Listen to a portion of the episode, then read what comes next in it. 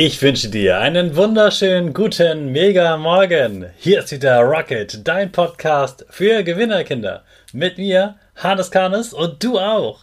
Wir legen erstmal los mit unserem Power Dance. Also steh auf, dreh die Musik laut und tanz einfach los.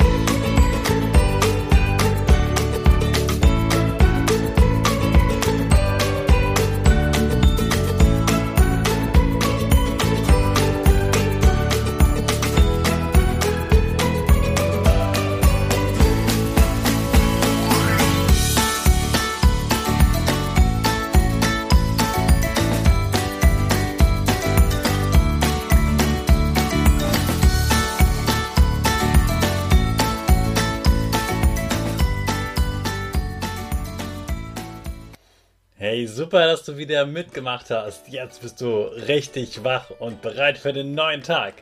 Bleib gleich stehen und stell dich richtig schön breit hin. Dein Oberkörper ist schön gerade. Du fühlst dich richtig groß und stark und deine Arme gehen über den Kopf. Die Finger machen ein V links und rechts. Und der Gesicht grinst und die Nase geht ein bisschen nach oben. Super machst du das. Wir sprechen gemeinsam unser Power Statement. Spricht mir nach. Ich bin stark. Ich bin groß.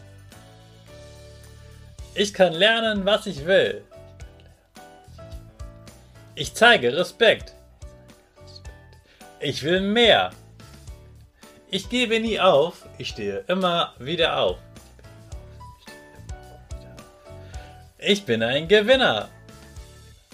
Ich schenke gute Laune. Chaka, super mega mäßig. Ich bin stolz auf dich, dass du auch heute wieder diesen Podcast hörst. Gib deinen Geschwistern oder dir selbst jetzt ein High Five. Heute gibt die letzte außergewöhnliche Sportart, wobei wir bestimmt diese Serie öfters nochmal machen werden. Heute geht es um eine Sportart für alle Harry Potter Fans. Seid ihr dabei? Es geht tatsächlich um das Spiel Quidditch. Es gibt Quidditch als Sportart. Ich konnte es selbst kaum glauben. Unglaublich, was alles erfunden wird. Das haben Studenten aus den USA erfunden. Und die Spielregeln, die gehen so. Natürlich können die nicht wirklich fliegen. Aber sie haben trotzdem so etwas wie einen Besen.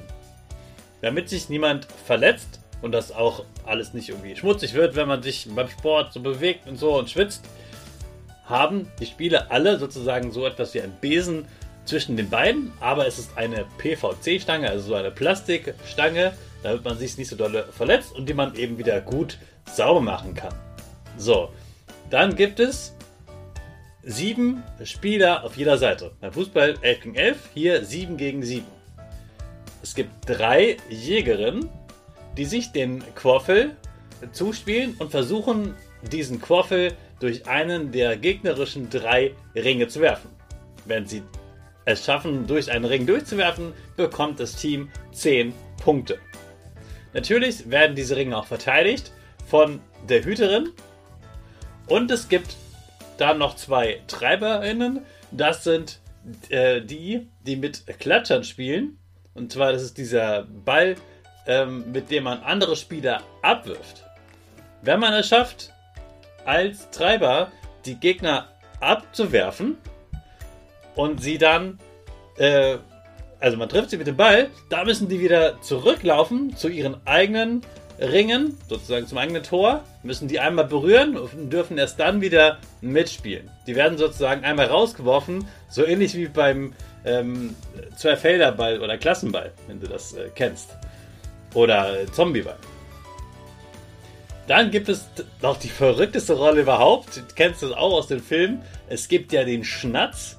Das ist dann ein, eine Spielerin, die ein gelbes Trikot hat und sie hat etwas ganz Besonderes bei sich. Und zwar eine große Tennissocke mit einem Tennisball drin. Und die hängt sie sich hinten in den Shorts rein.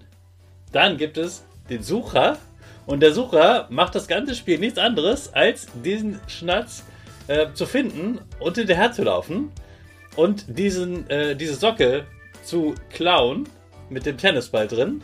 Und das Witzige daran ist, dass es dann so ein bisschen wie im Film, die, der Schnatz, der darf überall langlaufen. Der darf nicht nur auf dem Spielfeld laufen, sondern auch durch die Zuschauer, durch die Gänge, hin Richtung Toiletten oder so, äh, durch die Bäume.